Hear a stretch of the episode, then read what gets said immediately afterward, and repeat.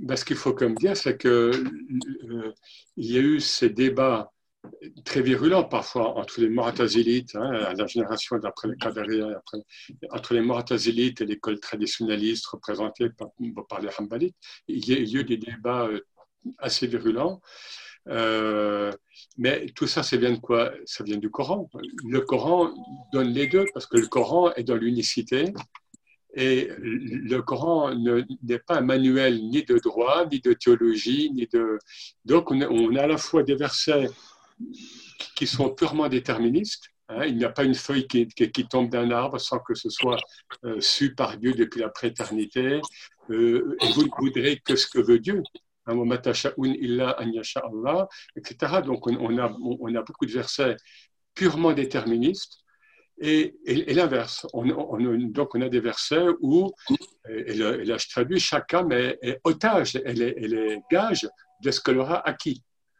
Donc, c'est pour ça que les, les, ces, écoles opposées ont, ont, ont, pu batailler parce que dans le Coran, on trouve les deux aspects. Euh, Alors, peut-être. Euh, Peut-être Eric pour compléter, parce qu'on a une, question qui est en lien et qui est en fait euh, un commentaire de, euh, ton intervention d'hier, justement sur cette histoire de destin.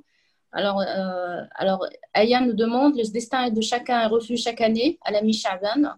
Comment pourrait-on concilier cela avec l'idée d'un destin écrit une fois tout à l'avance?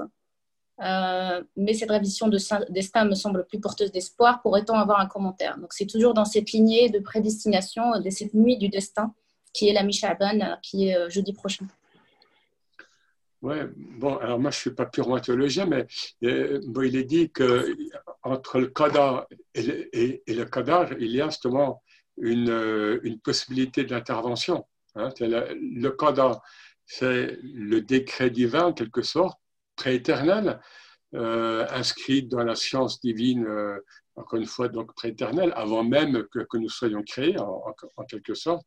Et El Qadar, par contre, euh, permet une, certaine souplesse dans l'application de ce Qadar primordial, puisque par le Doha, par, par les événements, Dieu aussi change, je veux dire, la, science divine évolue en fonction donc des, situations créationnelles qu'il a mises en place, etc. Donc, souvent, on trouve cette, dissociation ou cette complémentarité, complémentarité entre le kada et, puis le kada.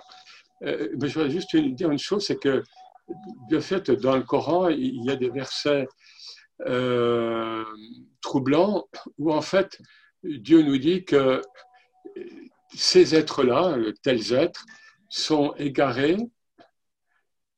et, donc ils vont, ils vont, ils vont subir ce, qui, ce, qui, va être le résultat, hein, donc l'effet de leur désobéissance, de leur égarement. Mais il y a quelques versets en ce sens, mais parce que Dieu préalablement, en quelque sorte, les a déterminés comme égarés. Il y a quelques versets qui, sont en, dans, ce sens. Ça rejoint fortement, bon, pour moi, la notion de karma euh, hindou. D'ailleurs, kadar, kadar, vous voyez, karma, enfin bon, il y a, il y a quelque chose qui. Mais c'est très fortement euh, coranique et donc les, les, les, les débats, il faut le dire, qui, ont été très très virulents, hein, très très et, très longs sur ce plan-là, ont été, euh, viennent aussi de cette non pas ambiguïté du Coran, mais ambivalence. Pourquoi ambivalence Parce que si le Coran s'inscrivait dans la dualité, toutes les générations, plus qu'elles ne l'ont fait, toutes les générations d'humains euh, se seraient accaparées le Coran. Hein, et aussi une chose, c'est que les soufis résolvent en, quelque sorte cette, cette, cette aporie, bon, pour parler euh, euh, savamment, c'est-à-dire cette, cette impossibilité donc à résoudre rationnellement. Et l'Imam Abdelkader est très clair là-dessus.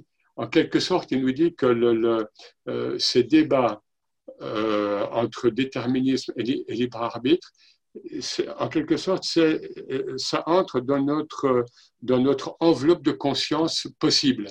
Et que de toute façon, ça n'a peut-être peut que la, toute-puissance divine qui a tout inscrit de A à Z depuis le début. Mais il nous laisse une liberté, qu'on pourrait appeler parfois pseudo-liberté, où, en effet, dans notre sphère de conscience humaine, ancienne, contemporaine et future, eh bien, il y a ces, il y a ces débats qui s'inscrivent. Mais réellement, réellement au sens soufi, c'est-à-dire euh, hein, euh, il, n'y a que l'effet divin, puisque même la théologie euh, euh, le dit, il y a un seul agent, faille, dans le monde.